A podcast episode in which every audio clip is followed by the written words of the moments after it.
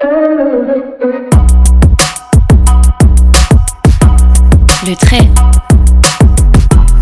Le trait. Dans le trait, nous vous proposons de partir à la rencontre d'un artiste, d'un designer, d'une personnalité du monde de l'art.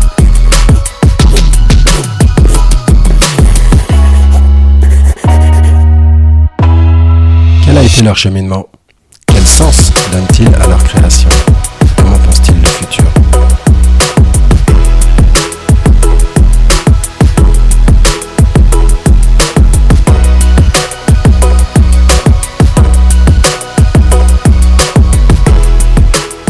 Moi je dis parfois de façon un peu provocante que les métiers d'art c'est la Silicon Valley de la France.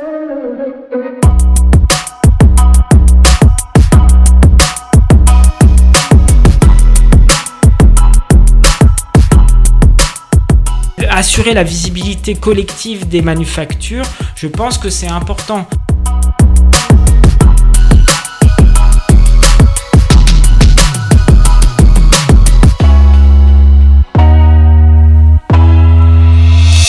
Bonjour à toutes et à tous. Dans ce nouvel épisode du Trait, nous allons parler de l'intelligence de la main, des métiers d'art. Et pour ce, nous avons poussé la porte d'une très jolie maison euh, qui s'appelle Emblème, à Paris dans le 7e 122 rue euh, de Grenelle. Vous pouvez vous aussi euh, pousser cette porte et rencontrer les gens qui sont derrière. Nous sommes en compagnie de Martin Pietri, qui dirige cette maison qui, en fait, est un regroupement de quatre institutions françaises qui toutes sont dévouées à l'excellence, au style et à la manufacture made in France. Bonjour Martin. Bonjour. Pour commencer, je- on va développer un petit peu qui sont ces, ces quatre maisons. Et pour commencer, il y a une petite euh, question vous concernant vous directement, parce que j'ai lu que vous étiez euh, le descendant d'une dynastie d'ébénistes. Et alors, euh, pas n'importe quel ébéniste, parce que sur la page de Wikipédia euh, qui en traite, c'est François Honoré Georges Jacob Desmalter, ou Desmalter, je ne sais pas comment on prononce. Des maltaires on dit. Desmalter, et qui n'est rien moins qu'à l'origine du style Louis XVI, directoire et après Empire. Alors c'est une superbe lignée pour exercer ce métier que vous faites auprès des manufactures françaises. Euh, oui, c'est pas c'est pas complètement un hasard en fait. Euh, Je pense que euh, cette lignée, cet héritage ou cet ADN est une des causes, une des raisons de, de mon engagement. Alors pour être exact, le fondateur de la dynastie c'est Georges Jacob. François Honoré, c'est son fils. Euh, Georges Jacob, euh, qui a été reçu maître euh, ébéniste en 1765, donc ça, ça date un peu. Et il a beaucoup travaillé en proximité avec Marie-Antoinette et Louis XVI. Et, il a travaillé pour la famille royale. D'ailleurs, ça a failli lui coûter sa tête au moment de la Révolution. Et ils ont, il a été sauvé grâce à son amitié avec le peintre David. Et cette dynastie de, des Jacob, puis Jacob Desmalter, en fait, Desmalter, c'est une terre qui possédait du côté de Sens, en Bourgogne. Euh, il y a eu trois vraies, véritables générations euh, euh, qui ont fait ça. Ensuite, ça s'est perdu, mais je c'est resté en fait dans la mythologie familiale, euh, dans mon ADN, dans ma culture. J'ai toujours baigné là-dedans, même si euh, l'activité à proprement parler s'est éteinte euh, à la fin du 19e siècle. Et ça a été important, ça a été important dans les motivations qui, ont fait que je me suis lancé en fait dans, ce- dans, dans cette activité-là. Ça veut dire que, pour bien comprendre, vous avez vécu dans des ambiances et des meubles de style comme ça? Non, j'ai pas eu, non, non, j'ai pas vécu là-dedans. D'abord parce que euh, les hasards de l'histoire, enfin les vicissitudes de l'histoire ont fait qu'il n'y a plus dans ma branche de la famille euh, de meubles, euh, de meubles Jacob. Euh, c'est mon arrière-grand-mère qui a vendu les dernières pièces pour assurer en fait son train de vie. voilà. Mais j'ai vécu dans cette, dans cet environnement, cette culture de, de- des métiers d'art et même euh, le plus jeune frère de ma mère est euh, ciseleur sur métal, il a fait boule, il est meilleur ouvrier de France, il est maître artisan d'art. euh. donc j'ai toujours vécu là-dedans. J'ai pas vécu vécu là-dedans au sens où euh, j'ai vécu dans des périodes room où il y avait du, du, du meuble 18e euh, tout autour, mais j'ai vécu dans cette culture en fait des métiers d'art. Mais vous avez fait Normal Sup. aussi. En fait, il se trouve que moi, je ne me destinais pas du tout à ce type d'activité. Euh, je, voyais ma vie et ma carrière en fait dans le secteur public et euh, les 15 premières années de mon, activité professionnelle, j'ai été fonctionnaire euh, dans le service public, dans des appareils de des instituts ou des, structures de formation continue de l'État qu'on passe de l'université à l'ENA ou au ministère de l'économie et des finances. Donc vraiment, c'était pas du tout ce à quoi je me destinais. Les métiers d'art, c'était vraiment quelque chose dans lequel je baignais.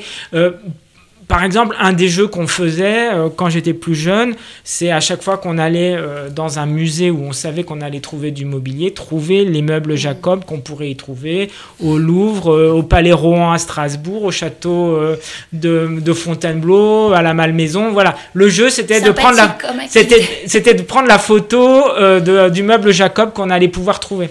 Est-ce que vos parents exerçaient quel métier? Alors, euh, mon père était cadre euh, dans la banque mhm. euh, et ma mère, elle, a fait des métiers liés au métier d'art. Elle a notamment été tapissière, donc elle a faisait de la garniture de meubles et également de l'encadrement. Donc ça, j'ai toujours, là aussi, en fait, j'ai vécu avec ça. Comment s'est fait le déclic alors? Alors le déclic, il est alors, si je voulais résumer, c'est le tournant de la quarantaine. C'est pas une crise, mais c'est un tournant de la quarantaine où euh, je me suis à un moment donné, je me suis interrogé sur euh, finalement ce que j'allais pouvoir faire encore dans l'administration. Euh, et où peut-être je ne voyais pas de perspective de court terme. Et là, les hasards des rencontres ont fait que j'ai commencé à me dire que le secteur privé pouvait m'intéresser. Donc je suis allé travailler pendant deux ans dans une entreprise euh, qui faisait du logiciel libre, donc rien à voir en fait avec les métiers d'art, une société qui s'appelle euh, Linagora. Euh, et dans cette entreprise, dans cette PME-là, j'avais rencontré son dirigeant quand je travaillais à Bercy. J'ai, en tout cas, il m'a inculqué le virus de l'entrepreneuriat. Lui, c'est un entrepreneur né, il a créé sa boîte en sortant de son école de commerce et vraiment, je me suis dit, tiens, si je reste dans le privé, j'ai envie de, de, de créer quelque chose. Et euh, les, autres, les, autres rencontres que j'ai pu faire, le, fait que je baignais là-dedans, euh, ont fait que je me suis dit, tiens, créant une un projet entrepreneurial, si en plus je peux reconnecter avec euh, mon histoire familiale, ça serait vraiment extraordinaire. Le hasard des choses a fait que la première entreprise qu'on a envisagé de racheter, parce qu'à l'époque on était plusieurs, était la maison Tayarda. Euh, et par exemple, dans le catalogue de la maison Taillarda, vous avez une chaise Jacob. Euh, il y a des petits signaux comme ça qui sont disséminés. Euh, voilà, parce que Jacob notamment a créé une forme de pied qui est immédiatement reconnaissable dans les pieds de Louis XVI. Jacob, ça, ça se reconnaît tout de suite. Et Madame Taillarda avait créé une chaise Jacob euh, en référence euh, à cet ébéniste-là. Donc il y a des petits signaux comme ça, et puis euh, on s'est lancé progressivement. Alors Maison Taillarda, c'est une maison qui est assez jeune, elle a, elle a 34 ans d'existence. Elle est basée à... C'est ça, non? Oui, oui, oui. oui. Tu vois, tu calculais en même temps. et elle, est basée à Orléans. Ouais. et l'aventure emblème débute en, en 2015. Hein. Ouais, en octobre 2015. en fait, je, je, je calculais, je, je, réfléchissais sur l'ancienneté de la maison Taillarda parce que, en fait, la maison Taillarda, elle a 34 ans parce que, euh, en fait, Madame Taillarda l'a créée à cette occasion-là. Mais si on est basé à Orléans, et euh, c'est aussi parce que euh, la maison Taillarda est la continuité, en fait, d'une maison qui était bien plus ancienne, qui avait été créée au début du XXe siècle, qui s'appelait Maïfer Amos. et en fait, Micheline Taillarda, qui est une personne charismatique de notre secteur, travaillait chez Maïfer Amos et au moment où Maïfer Amos connaissait des difficultés dans la fin des années 80, elle a finalement assuré la continuité en recréant la maison Taillarda. Donc moi, ce que je dis, c'est la maison Taillarda, elle a en fait 34 ans, mais elle est héritière en fait d'une entreprise et d'un savoir-faire qui était à Orléans depuis le début du XXe siècle. D'accord. Je me suis amusé à, faire un, petit calcul, donc je, vais, je vais le revoir et le corriger avec toi. Donc il y a quatre maisons. La maison Taillarda, on vient d'en parler, qui fait du meuble de style. Euh, une des dernières achetées, c'est euh, la maison Crément, euh, Cramant, Cramant la Garde, qui fait également des meubles d'exception, mais avec une approche qui est plus contemporaine, euh, qui elle est basée à côté de Castelnaudary dans le dans le 31, dans le. On est à Revel pour être Revel, exact. voilà, dans l'Occitanie, le, pays du rugby. Il y a une, une alors elle, elle existe depuis 74 ans. Il y a Vernaz et Filles qui sont des doreurs qui euh, sont en région parisienne, à Auvergnat dans le 91, au, au, bord bordure nord du du parc de Fontainebleau qui existe depuis 29 ans. Et puis il y a les Émaux de Longwy qui est euh, la plus la plus ancienne. Céramique, euh, émailleur à Longwy euh, dans le 54. Euh, Longwy, c'est juste avant la frontière du Luxembourg. Donc je me suis amusé à faire l'addition de toutes ces années. historiques. Donc ça, je dépassais les 360 années. Donc il faut en rajouter quelques-unes pour, pour prendre en compte l'histoire de Taillarda. On est à plus de, 400 ans cumulés. C'est énorme. Et là-dedans, il y a plein de métiers. Et j'ai découvert notamment en préparant cet entretien que, par exemple, chez Emo, euh, il y a sept métiers pour, euh, pour, pour faire, euh, pour faire les, les, les, boules. Les oui, on parle de cette étape, mais même dans les métiers, je pas, j'ai même pas recensé, mais il y a plein de savoir-faire différents. C'est sûr que si je prends les savoir-faire liés au vernis, à tout le travail de finition chez Taillarda, l'ébénisterie, la sculpture, la pose de la feuille d'or, la pose du cuir, le vignettage du cuir, la marqueterie, et encore quand on parle de marqueterie, il y a la marqueterie boule avec du bois et du métal, la marqueterie bois, bois, la marqueterie euh, entre la nacre et le bois, etc. etc. On a euh, tout le travail de gainage de cuir, le travail de, ciselure des bronzes sur, euh, le, sur aux émaux de Longwy. On fait nos propres moules, on fait nos propres modèles, on fait nos couleurs, on fait, on pose les mailles, on prépare nos émaux, etc. On a une somme de savoir-faire et de métiers différents dans ce petit groupe qui est emblème parce qu'au mm. total on est 70 salariés qui est assez incroyable. 70 salariés, un peu plus de 50 artisans. Chiffre d'affaires, euh, bon, pour vous donner, euh, sans, révéler le secret, 7-8 millions d'euros dans, ces eaux-là. Et, 80% euh, du, du, chiffre d'affaires qui se, qui se fait à l'international. Alors, si je reviens sur les métiers, où sont aujourd'hui les tensions dans ces métiers? Y en a-t-il déjà? Oui, il y, a, des tensions parce que d'abord, nous, on est implanté dans des territoires et donc c'est pas toujours facile de trouver, de pouvoir recruter dans son propre bassin de vie, dans son propre territoire. Donc on est obligé euh, forcément euh, d'élargir le, d'élargir notre champ de recrutement. Euh, on a des marchés du travail qui peuvent être très différents euh, d'une zone à l'autre. Je prends l'exemple des émaux de Longwy. Bon, bah, à proximité, il n'y a aucun centre de formation. Hein. Euh, les centres de formation sur la céramique, ils sont du côté de Dijon, en région parisienne, ou du côté de Limoges ou, ou Vierzon. Mais donc, on n'est pas du tout dans la proximité. Deuxièmement, on a la forte concurrence du marché du travail du Luxembourg. Donc, là aussi, ça crée des tensions sur le marché du travail.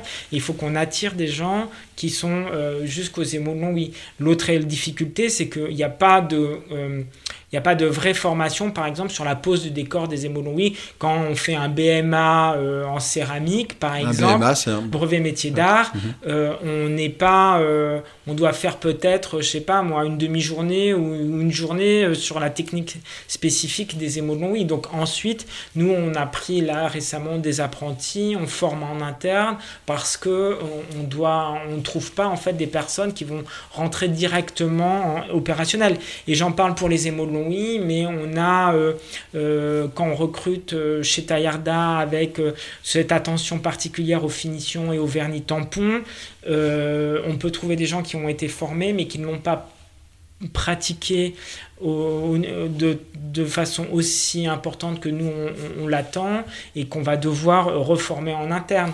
On est sur la marqueterie euh, à Revel, c'est le même sujet. Donc on a toujours, même quand on trouve des gens formés, on a, on, a, euh, on, a, on a besoin de les reformer en interne à nos méthodes et à nos, à nos techniques, et il y en a pour deux à trois ans. C'est ça. Et puis, autre élément, c'est que euh, là, euh, on a exactement les mêmes difficultés en ce moment à recruter que beaucoup de secteurs.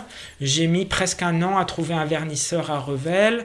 Euh, voilà, on met du temps et là je cherche un sculpteur euh, en surbois parce que j'ai un petit atelier à l'IFOL-le-Grand pour faire les carcasses de siège.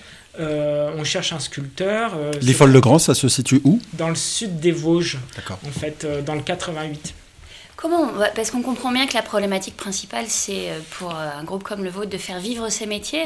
Comment on fait Est-ce qu'il y a toujours une demande pour des, objets de grande qualité? Alors, fort heureusement, oui. Euh, c'est moi, c'est la conviction qui me porte en fait depuis, depuis que je me suis lancé maintenant il y a six ans c'est une conviction, mais qui est étayée quand même sur des choses, sur des réalités, hein, parce qu'on fait pas je pense que l'intuition dans le business, ça compte, mais on ne fait pas, on fait pas du, business que sur des intuitions. Euh, et, quand j'avais pris le soin de, de regarder ça, euh, je suis persuadé, et on en a plein d'exemples, sur l'existence en fait de ce marché euh, qui fait que, mais qui, qui est un marché à l'international, qui est un marché de niche hein, mhm. euh, et qui est un marché à l'international. C'est plutôt à l'international. Hein, oui, euh, pour le mobilier, on exporte 80% de nos productions. Et il y, a cette, y a cette attente de produits d'exception. On a cette chance quand même euh, d'être une des patries des arts décoratifs. Mhm. Moi, parfois, je dis on les a inventés.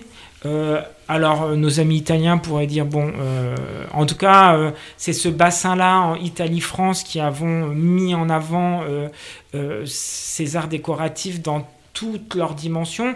Ce que peut-être la France a rajouté, c'est les manufactures royales qui ont créé cette dynamique et ces écosystèmes qui perdurent encore aujourd'hui et ces savoir-faire. Voilà, donc on a cet écosystème. Moi, je dis, parfois de façon un peu provocante que les métiers d'art, c'est la Silicon Valley de la France, hein, un mhm. écosystème qu'on ne peut pas délocaliser, qui est propre à nous, avec des savoir-faire spécifiques et qui nous crée un, avantage compétitif par rapport aux autres, à condition de savoir d'avoir deux éléments, savoir en faire la promotion commerciale euh, à, à l'international et de préserver ses savoir-faire. Quel est le marché? C'est plutôt la Chine, j'ai lu dans... Aujourd'hui, le marché, euh, il est comme c'est un marché de niche qui est réparti un peu partout. Alors, la Chine a pris une forte dimension pour nous, comme pour plein d'autres, au cours des 3-4 dernières années. Mais euh, ça peut être le Moyen-Orient, la Russie qui est très dynamique en ce moment, les États-Unis, euh, le UK, voilà. Euh, donc on est à chaque fois, il faut qu'on aille chercher nos clients là où ils sont disséminés. Moi, je, je, m'adresse à, c'est même pas à 1% du marché, hein, c'est vraiment, euh, donc il faut, faut aller les chercher. Et vous, Martin, c'est comme ça que vous voyez votre travail au sein du groupe? C'est ce qui constitue. Euh, ah, en tout cas, c'est une partie de mon travail. heureusement, j'ai des équipes même qui m'aident à la prospection internationale. J'ai des équipes commerciales. Hein. Je fais pas ça tout seul parce que là, c'est même pas des c'est même pas des cernes que j'aurais sinon. Euh, donc non, non, j'ai des équipes, mais effectivement, euh, j'ai des agents aussi qui travaillent avec moi. On, a, on, est en train de tisser un, réseau euh, qui nous permet de faire un pop-up store à, Tokyo, d'ouvrir un petit showroom à, New York, etc. Mmh. Mais effectivement, une de mes ambitions, et je crois que c'est ça pour pour euh, comment dire assurer euh, le développement et la pérennité, c'est d'aller chercher toujours ces métiers. En plus, on est sur, euh, moi je suis sur un marché, notamment dans le meuble, où on fait que du projet en travaillant avec les décorateurs et les architectes d'intérieur. Donc en fait, j'ai pas de récurrence de mon chiffre d'affaires. Il faut tout le temps que j'aille chercher de nouveaux marchés. Donc on signe un marché, il va falloir le produire, il va falloir que le client soit satisfait, mais il faut déjà qu'on aille chercher les, les, projets d'après. Donc c'est toujours, euh, c'est, j'utilise toujours la métaphore du vélo. On est sur un vélo, il faut toujours continuer à pédaler pour avancer. Euh, je, voulais revenir sur, euh, sur, ces, sur ces tensions. Aujourd'hui, on, voit ces tensions sur les, sur les métiers d'art. est-ce que tu as vu, et est-ce que c'est possible L'intuition me dit que non, mais je voulais avoir ton, ton, ton avis là-dessus. Est-ce qu'il y a des reconversions dans ces univers? Est-ce qu'on voit des, des, cadres du privé venir vers des métiers manuels et tenter une reconversion ou est-ce que c'est trop compliqué? Non, ça existe vraiment. Mm. Alors, il y a, dans les reconversions, il y a deux, gens, nous, on en moi j'en perçois deux. Il y a, il y a des gens, des, des jeunes plutôt, qui ont un peu autour de la trentaine, un peu avant, un peu après, qui eux ont fait une première, qui, ont, qui se sont lancés dans une première euh, formation, un cycle d'études et puis des premières expériences professionnelles. Et puis s'aperçoivent que ça leur plaît pas du tout parce que parfois ils n'ont pas eu le choix en fait de leur première orientation professionnelle et qu'ils arrivent à un degré de maturité où là ils peuvent dire ben non j'ai plus envie de faire ça et qui se relancent dans des choses. Et donc on peut voir des euh, des, des, artisans qui viennent nous voir là-dessus. Et ensuite, il y a des, des, artisans qui, alors là, se reconvertissent. Euh, on va dire, alors là, il n'y a pas d'âge, mais je veux dire, c'est passé la trentaine, souvent, euh, c'est entre 30 et 40 ans. Et j'aurais tendance, et ça existe. Euh, en général, je veux pas, c'est, si on peut faire des généralités, mais ils ont plutôt envie d'être à leur compte dans ces cas-là. C'est-à-dire qu'ils font ça, mais aussi avec cette perspective de plus avoir de patron, de plus avoir de chef. Alors ça va être un peu dur parce qu'il va falloir aller chercher le business, mais ce que je veux dire, c'est qu'ils ont envie de créer leur petit atelier de dorure, euh, de reliure, de tapisserie, et on les voit pas forcément arriver dans nos manufactures qui employons des, qui avons des salariés avec euh, un certain nombre d'équipes. Mais ces personnes-là qui se reconvertissent on va dire à grands traits autour de la quarantaine, il y en a quand même pas mal et je pense que euh, la période actuelle où on s'imagine moins vivre dans les grandes villes euh, avec un rythme de travail différent est propice aussi à ça. Très bien. Est-ce qu'on peut rentrer euh, un peu dans les chiffres? On entend beaucoup d'entreprises dire Ok, je cherche, je cherche, mais ça paye combien au final? Est-ce que ça paye assez pour attirer, attirer les gens? C'est c'est un débat, une tension en permanence. Euh, on essaye, en tout cas, euh, si ça dépend par rapport à quoi on compare. Voilà.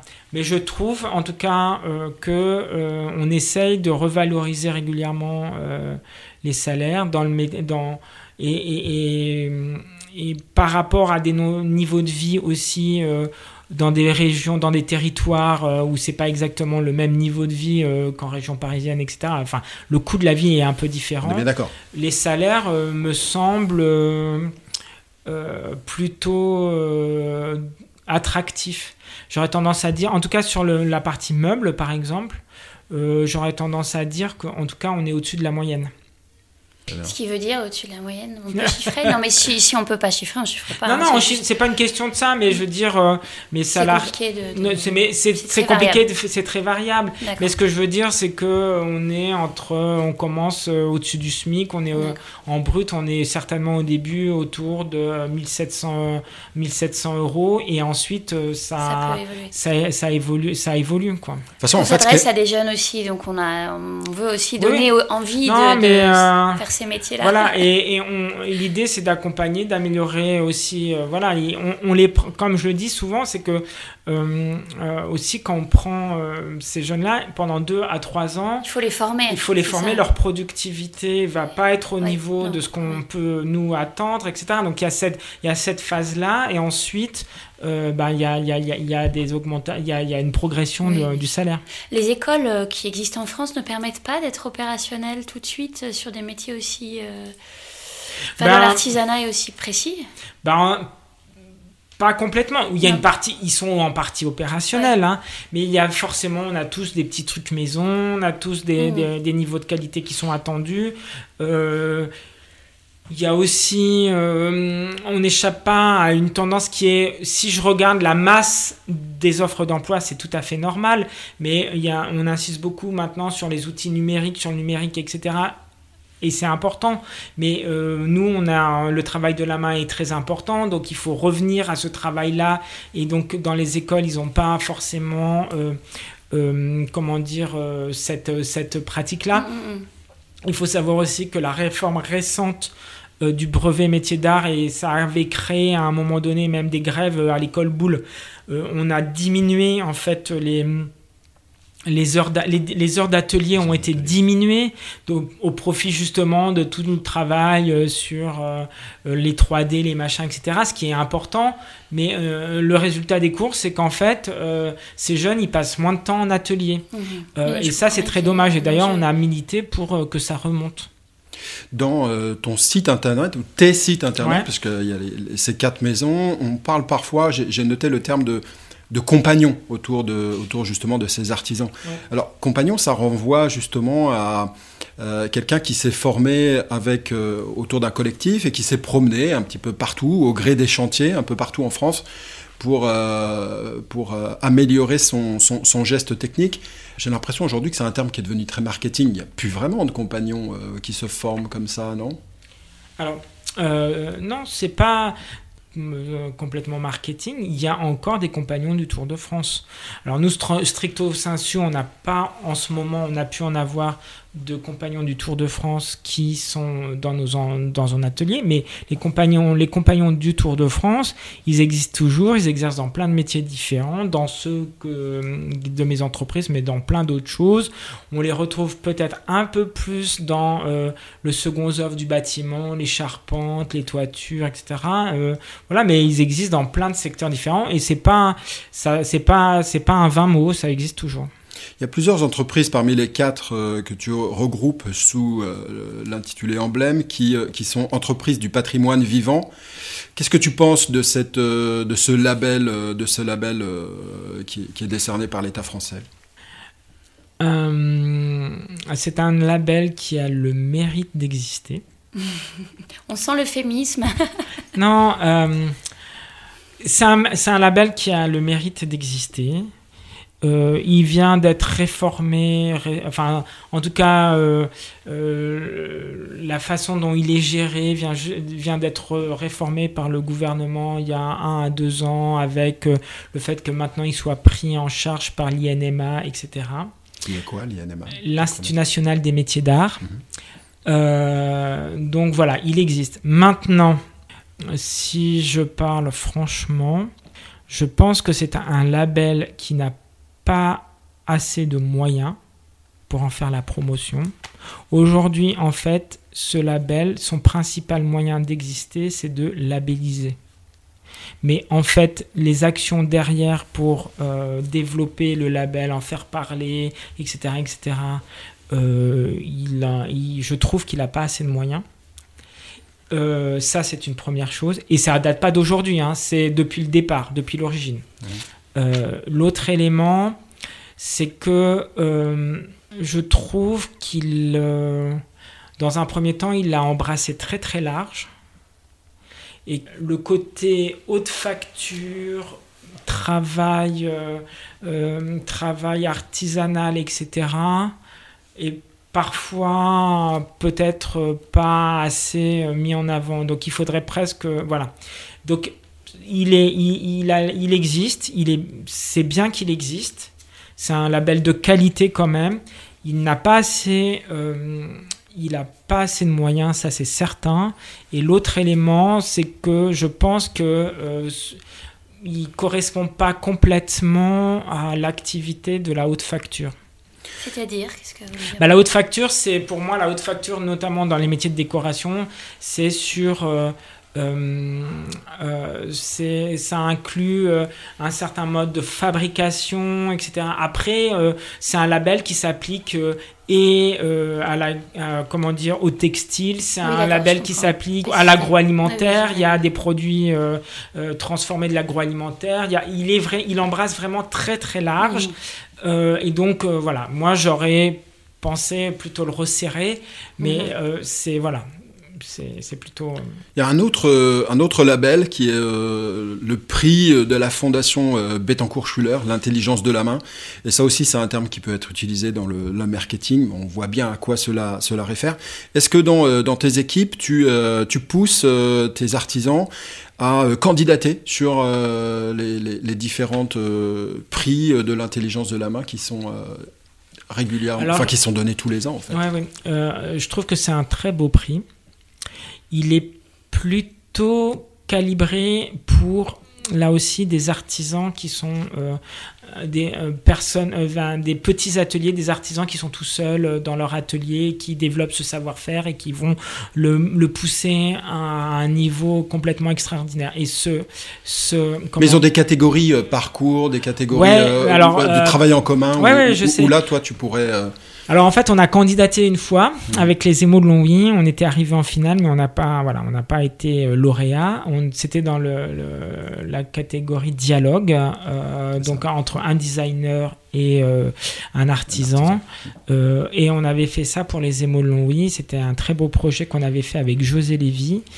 On était finaliste, donc on a pu aller devant le jury pour défendre notre, notre projet. On n'a pas été retenu. Le projet qui a été retenu était un très beau projet. Euh, euh, voilà. Je trouve que c'est un très beau prix. Voilà. Mais il s'adresse. Euh, là, c'est toujours le sujet d'ailleurs quand on discute de, des métiers d'art. C'est dans les métiers d'art, en fait, il y a il y a plusieurs types d'ateliers, etc. Moi, je me situe dans des manufactures où j'ai des salariés qui vont être euh, avec, une grande expertise, mais qui parfois vont pas faire la totalité de la pièce. Or, euh, euh, et après, il y a des artisans qui sont, et, moi, il y en a qui, ont, qui font des choses vraiment, enfin, ils font des choses extraordinaires, qui sont un ou deux dans l'atelier, qui font la totalité de la pièce, qui poussent au maximum leur, savoir-faire, etc. Et, et c'est plutôt à ce type, en fait, d'artisans que s'adresse euh, en fait le, le, prix euh, pour l'intelligence de la main. C'est très bien qu'il existe et je trouve que voilà, en général, je, je cette année j'ai pas pu y aller, mais en général je, je, je, vais tout le temps à la remise des prix parce qu'on découvre toujours des choses incroyables. Parce qu'en fait dans ton parcours, dans votre parcours, enfin je Benoît te tutoie, donc je suis passée au tutoiement naturellement. Euh, tu as fait de la formation à Bercy, à l'IGPDE, hein, c'est ça. Mhm. Et puis là, finalement, on comprend qu'une grande partie de ton travail, c'est quand même de réfléchir autour des problématiques de formation.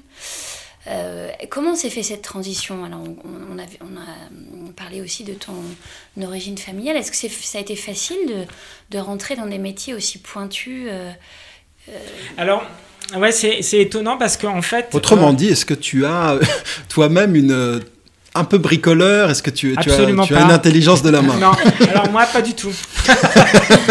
toujours, moi, je, en général, quand je commence à me présenter et que je parle d'emblèmes, etc., je commence par dire, moi je sais rien faire de mes dix doigts, euh, à part euh, aimer cuisiner, mais en tout cas, dans la, euh, sinon, je, je, je sais rien faire, je sais pas faire grand-chose. Non, alors, moi, la façon dont moi j'ai vécu ce, parcours-là, j'ai l'impression que c'est un continuum et que c'est des savoir-faire, des savoir-être, etc., que j'ai que j'ai évidemment enrichi d'année en année, mais que j'ai continué à appliquer en fait euh, et que je passe en fait d'un milieu à un, secteur à un autre et que à chaque fois je m'enrichis et que cet enrichissement euh, me permet de m'adapter euh, au, au, nouveau secteur dans lequel je suis. Euh, et, et c'est comme ça que je vois les choses. Parfois vu de l'extérieur les gens me disent tu as fait des changements radicaux dans ta vie et que c'est vraiment incroyable oui, je, le, je change de, de, milieu, mais moi j'ai toujours l'impression euh, de, de, continuer à, à, creuser un sillon mmh. qui est aussi alimenté par euh, certainement une curiosité, le fait d'aller euh, euh vers les autres, de, de savoir euh, cette soif d'apprendre. J'ai fait des études pendant très longtemps j'ai fait des études plutôt longues parce que j'aimais ça en fait aussi. Hein. Euh, j'avais et parce que apprendre, découvrir et m'adapter, euh, ça, je crois que ça fait partie de, de, ce que je suis.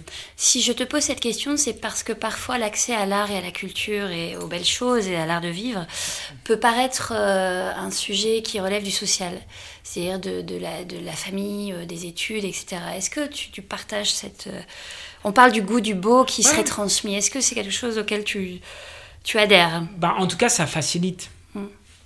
Moi, ce que je dis toujours, c'est que, évidemment, moi, j'ai eu la chance de, de vivre, de, de naître dans une famille où on m'a mis en contact avec le beau, avec les métiers d'art, avec euh, euh, les livres, euh, avec la culture, où on m'a traîné dans les musées à un moment où vraiment, j'ai gamin, j'avais peut-être pas envie euh, d'y aller, mais où mes parents considéraient que c'était important et que maintenant je leur enseignerais, etc. Et voilà, donc tout ça, forcément, ça m'a, ça m'a, ça a été ben, un patrimoine culturel, social. je veux pas faire du Bourdieu de bas étage, mais enfin. ça t'a pas fait peur en fait d'aller vers. Non, ça m'a pas fait peur, euh, voilà, de ça. Euh, et puis, euh, mais ce que je dis toujours, c'est que c'est jamais trop tard. Hein. en fait, voilà, évidemment, de, on peut avoir la chance de profiter de ça quand on est plus jeune, mais c'est pas trop tard pour s'y mettre aussi tardivement je crois que ce qui euh, m'a le plus aidé, c'est quand même cette curiosité. Mmh. Alors j'ai été mis en contact très tôt avec ces milieux-là, mais c'est aussi ma curiosité, curiosité qui ont fait que j'ai vraiment pas, je suis passé euh, quand même, j'ai commencé par être chargé de travaux dirigés en droit public, en droit administratif et en droit de la concurrence. J'ai fait de l'économie. Euh, quand j'étais à Bercy, j'organisais des séminaires pour des, pour des dirigeants euh, du public et du privé. Et on a visité, j'ai visité Toyota à Valenciennes, mais aussi les cocottes minutes Seb à côté de Dijon, le hall de, de montage de l'A380 à Toulouse. Et c'est cette curiosité qui m'a mhm. toujours animé et c'est ça qui est le plus important pour s'adapter en fait à, des nouveaux environnements. Alors on a compris que tu as des fonctions très très opérationnelles au sein de au sein d'Emblème. J'ai vu que tu étais également, euh, depuis récemment, euh, tu avais pris la présidence du groupe euh, Haute Manufacture au, sein de, de, de l'ameublement français. Qu'est-ce que c'est que, que cette entité-là et qu'est-ce que ça t'apporte? Alors, il se trouve que ça, je pense que c'est lié peut-être euh, à mon passage par le, euh, le service public et avec cette notion-là, c'est-à-dire euh, finalement de, jouer collectif. J'ai toujours ce, besoin aussi hein, de jouer collectif et devrait, même si je devrais aussi finalement euh, pour, euh, pour le collectif et pour la collectivité. C'est pour ça que euh, j'avais voulu être au conseil d'administration de l'ameublement français, que j'étais au groupement des exportateurs de meubles, etc. Après, il se trouve que... Justement, je parlais des manufactures. Depuis un petit moment, là, dans la conversation, je parle des manufactures d'art et des métiers d'art et des manufactures de haute facture.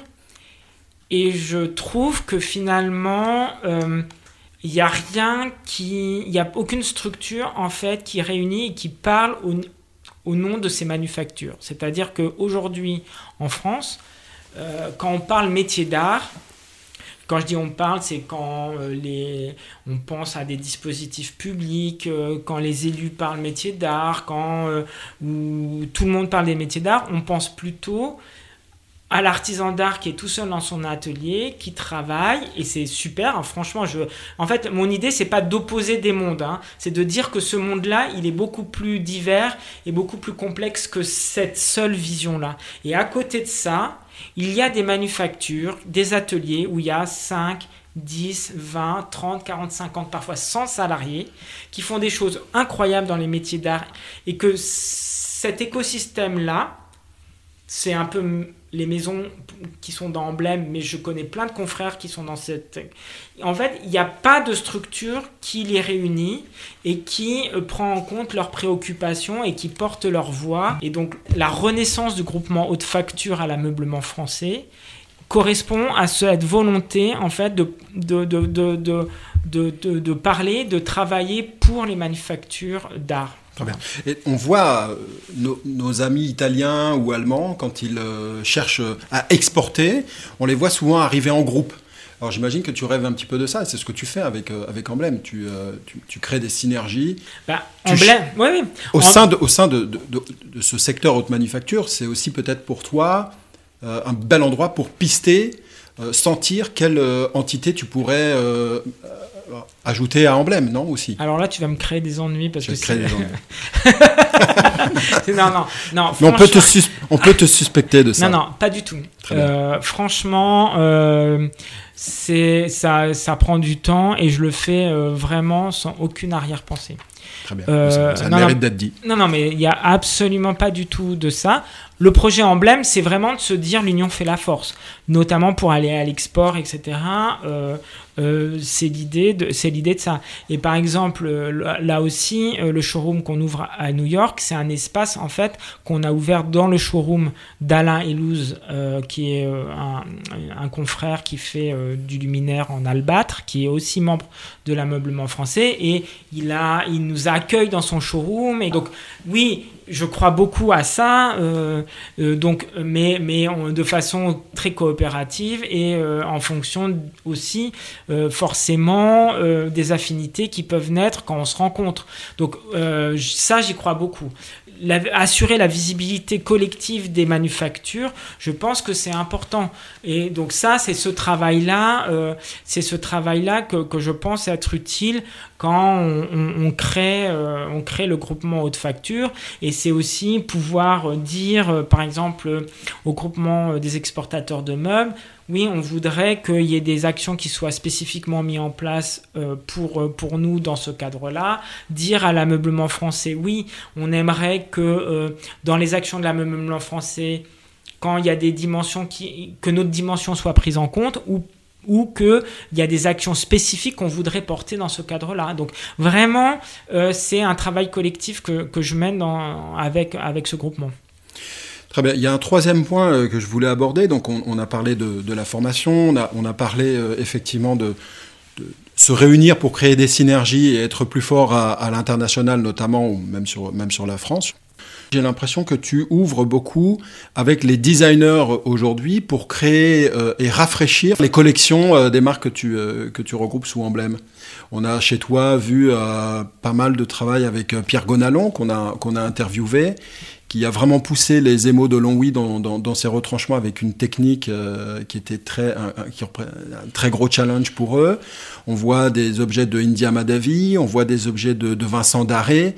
Euh, au niveau de la stratégie pour, euh, pour faire durer et exister sous peut-être un, angle un petit peu plus moderne, quelle est la part dans, ta, dans, ta, stratégie de ces collaborations avec ces designers, ceux que j'ai nommés ou d'autres hein? Alors, en fait, tout, ce, dont tu viens parler euh, concerne les émaux de Longwy, c'est-à-dire que ça fait vraiment partie euh, de l'ADN des émaux de Longwy que de, euh, que de travailler avec des designers extérieurs. Et donc ça, je suis très heureux d'avoir réussi à travailler et à, à, nouer en fait des collaborations même je vais dire de moyen long terme avec India Madavi euh, pour les émous, euh, ce qu'on a fait, le vase chou et baby chou qu'on a fait avec Pierre Gonalon qui effectivement nous a euh, fait sortir de nos techniques traditionnelles, Vincent Daré, José Lévy, on travaillait même avec Pierre-Marie aussi. Grand designer.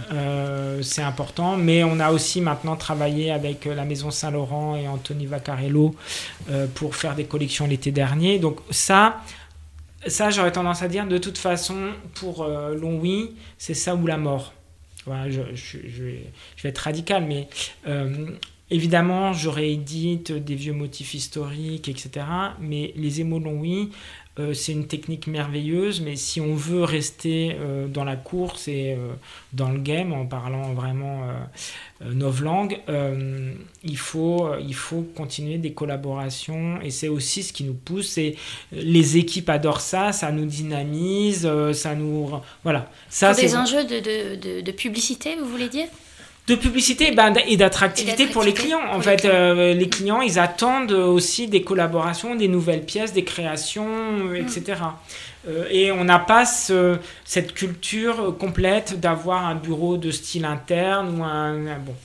On pourrait imaginer la même chose, donc si je pousse le raisonnement, donc j'ai bien compris, c'est que pour, que pour, les émotions de oui, mais euh, Crément Lagarde pourrait être euh, une, belle, euh, un beau challenge dans, ce domaine-là. Alors Crément, on a un peu, on a un peu initié ça, puisque justement pour la dernière Design Week, on a travaillé aussi avec Pierre Gonalon puisque euh, euh, on a fait, euh, lors de sa dernière exposition là, à l'orangerie de l'hôtel de Sully, on avait fait un cabinet en marqueterie avec Cramant Lagarde, avec quatre, techniques de, quatre ou cinq techniques de marqueterie différentes sur la même pièce pour montrer vraiment que cette marqueterie, c'était une technique certes très ancienne, tout avait été fait à la main, il y avait 600 heures de travail, et en même temps, c'était les motifs créés par Pierre, euh, très contemporains, donc on avait fait cet exercice-là. On travaille euh, régulièrement avec le studio Jean-Marc Gadi aussi euh, pour, pour Cramant-Lagarde. Donc oui, Cramant-Lagarde, sur la marqueterie, permet aussi de faire des collaborations. après, en termes purement business, quand on commence à travailler avec les designers comme ça, on, fait, on va plus vers des pièces d'édition et on est moins dans le projet comme on fait avec Tayarda, etc., sur des projets résidentiels. Mais euh, on le fait et c'est aussi une façon de nous régénérer euh, en termes de, en termes de, design euh, et ça, ça, nous fait beaucoup de bien. Est-ce qu'à terme, Emblème peut devenir un éditeur ou pas du tout? On le fait un peu. Mmh. Euh, chez Longwy, on le fait, mais c'est pas c'est pas le cœur du business, c'est pas le cœur du développement. Une dernière question. Nous, on est d'abord un fabricant. Et d'ailleurs, euh, euh, c'est la spécificité, par exemple, du groupement haute facture par rapport. il y a un groupement éditeur hein, chez, à l'ameublement France et le groupement haute facture, il faut fabriquer. Une dernière question, euh, Estelle en parlait euh, tout à l'heure, et c'était la Chine. Tu viens d'ouvrir un, showroom à New York. Euh, tu as des collaborations, enfin, tu es très proche de la maison Pierre Fray, vous faites beaucoup d'échanges sur l'international. Il y a une très belle ici. fresque de, Cédric Pelletier qui, travaille également pour eux. donc j'ai vu qu'il y avait des synergies commerciales entre, entre eux et toi. Euh, sur l'Asie, plus loin, la Chine, est-ce que euh, aujourd'hui, avec ce qui se passe en Chine, euh, une maison comme la tienne peut penser à ouvrir pareil un, showroom là-bas ou est-ce que les pays se referment Est-ce que ça devient plus difficile? En ce moment, ouvrir un showroom en Chine, c'est pas d'actualité à court terme. c'est vrai que nous, on se développe avec en fait, j'essaye d'être assez agile selon les zones et selon les, contacts et les, les, opportunités, les, rencontres qu'on peut avoir. Historiquement, on travaille de longue date avec la maison Pierre Frey, notamment sur le Royaume-Uni et euh, sur la zone Dubaï au Moyen-Orient. Ils nous représentent hein, et euh, c'est un compagnonnage euh, qui... Qui est, bénéfique, je crois, aux deux maisons, parce que ils ont, même s'ils se sont lancés dans le meuble récemment, euh, ils n'ont pas, ils ont pas cette gamme-là et cette offre-là, donc on, se complète très très bien. Et euh, euh, voilà, proposer des tissus pierre frais et des meubles taillarda, finalement, on exporte un savoir-faire et une image et un, art de vivre à la française. on a, comme je disais, à New York, on fait ça et on le fait avec Alain Elouz aussi comme ça. En, Chine, en ce moment, c'est compliqué, on ne peut pas y aller. Enfin, donc, euh, et euh, c'est en fait, c'est c'est pas un seul marché, c'est en fait plein de marchés en fonction de villes, euh, en fait de mégalopoles sur lesquels il y a des marchés très spécifiques. donc ça pose déjà la question de où atterrir quoi, en Chine. Est-ce qu'il faut atterrir à Pékin, à Shanghai Aujourd'hui, je pense que ma conviction, c'est d'atterrir à Pékin si on devait atterrir quelque ouais, part. pour le marché du luxe, oui. Parce que il y a l'argent, même quand il n'est pas visible, il est à Pékin. Il brille, l'argent, il brille à Shanghai ou il brille ailleurs, mais euh, les pôles de décision sont à Pékin. Et voilà, et il y a plus de milliardaires à Pékin qu'à New York aujourd'hui. Donc, euh, alors la période euh, est un peu moins favorable aux milliardaires en ce moment en Chine. mais voilà, l'argent, l'argent profond, il, est, il est à Pékin. Puisqu'on finit généralement l'émission sur une note un peu plus personnelle, j'avais envie de te demander est-ce que tu as un objet fétiche euh, qui t'accompagne, euh, euh, sur lequel tu aimerais parler? C'est pas une question piège. Non, non, c'est pas un. en fait. En a trop. Non, après, moi je suis. Ben, il y en a beaucoup parce qu'en en fait, je suis un homme, j'aime les objets en fait. D'ailleurs, euh, c'est normal. C'est normal. je pense que euh, donc euh, donc je peux parler de, de plein d'objets. J'ai par exemple, j'aime bien j'ai un côté un peu désuet. J'aime bien encore écrire au stylo plume, donc j'en ai, deux, trois qui m'accompagnent. Parfois, j'ai les doigts pleins d'encre parce qu'ils ont fui même en me les transportant dans mon sac à dos ou en avion. Je peux dire que j'ai ça. J'ai ma petite chouette euh, avec la fleur de pommier des émaux de Longwy qui, euh, qui m'accompagne. Ah, la, même qui est sur le, bureau de, Brigitte Macron. de Brigitte Macron. Ah oui, ça, c'est une info. Il y a une chouette. je lui ai offert une petite chouette et je sais qu'elle qu'elle l'a encore euh, voilà, sur son bureau. Si elle nous écoute, hein, qui ah, voilà. Non, non, voilà. C'est vrai que j'adore les objets. Euh, c'est dur de choisir. C'est dur de choisir. Euh, ça pourrait être mon cendrier qui, que j'utilise pour fumer le cigare tranquillement quand j'ai un peu de temps et que je me pose dans la maison familiale en Corse. Oui, parce que là aussi, la Corse, c'est la deuxième chose. Ah. Tu n'as pas parlé de la Corse. alors, bah j'ai vu que ça, ça, te tenait à cœur. Tu t'appelles Pietri. Ouais, je m'appelle Pietri. Donc, de D'où vient la, Corse, dans ton arbre généalogique bah, C'est du côté de mon papa. Alors, ah voilà, les meubles euh, et... Ah, attends, la Corse du Sud ou la Corse du Nord Alors, En principe, il ne faudrait pas dire la Corse du Sud, c'est quel village? Entre Corse, on dit euh, tu viens d'où quoi De quelle vallée, de quel village? Euh, En fait, les piétries, c'est plutôt la Corse du Sud. Mhm. c'est du Sartenay, mais on a un peu migré au nord et aujourd'hui, moi, j'ai J'habite, euh, j'ai un appartement à Ajaccio, dans la vieille ville d'Ajaccio, et mes parents ont une maison dans un village dans la montagne qui est à Bastelica. Mais c'est, c'est ce que je dis toujours, c'est, euh, c'est le lieu où je, où je me ressource. Euh, c'est parce que quand il fait gris à Paris, même en plein hiver, on atterrit là-bas, même s'il fait un peu frais, il va faire beau. Voilà, c'est l'endroit où, on recherche, où je recherche. Puis c'est une terre d'authenticité, je veux dire, je pense que c'est aussi. Oui, mais il y a plein de choses. Voilà, je, moi, j'y suis pas né. Hein, j'ai aussi renoué à un moment donné avec la Corse. Et pour moi, pendant très longtemps, la Corse, ça a été que les vacances. Voilà.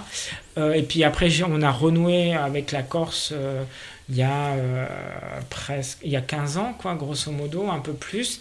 Et, et, et c'est vrai qu'aujourd'hui euh, euh, c'est un point d'ancrage, mais comme je peux en avoir d'autres. Et ce que je dis toujours, parce que c'est pas euh, c'est pas un enracinement qui me rabougrit ou qui m'emprisonne, c'est plutôt un enracinement qui me permet de me dire j'ai des fondations qui me permettent de me projeter et de, de m'ouvrir et de ah, voilà. parce que je sais qu'à un moment donné, eh ben il y a un, il y a un havre, un safe place, quelque chose où je vais pouvoir me retrouver et, et me ressourcer. Merci beaucoup, les Corses seront contents. Il y a une fierté euh, familiale, tu as été nommé euh, dernièrement euh, chevalier de l'Ordre national du mérite.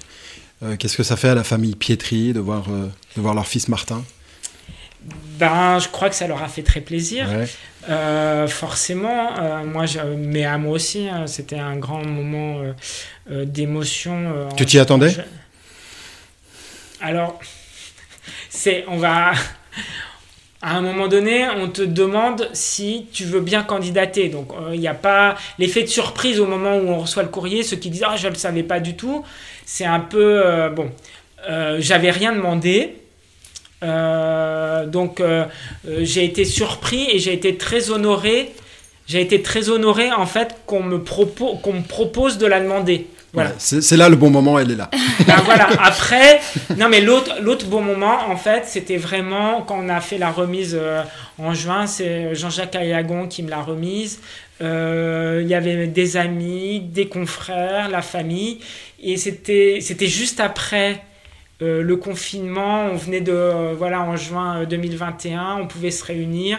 Il y avait un côté retrouvailles, il faisait beau, on célébrait ça et c'était vraiment un super plaisir quoi qu'il C'était un super moment.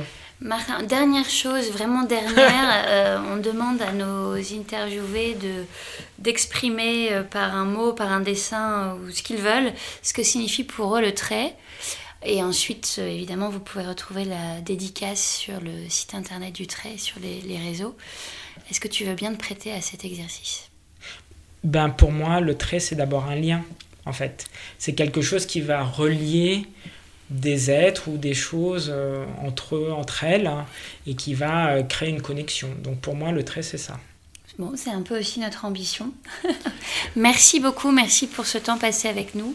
Merci Martin, et euh, j'invite euh, bah, tous les auditeurs euh, à venir s'intéresser à cette maison emblème, donc dans Paris, le 7e arrondissement, et puis regarder un petit peu tous ces, tous ces beaux meubles, tous ces beaux savoir-faire.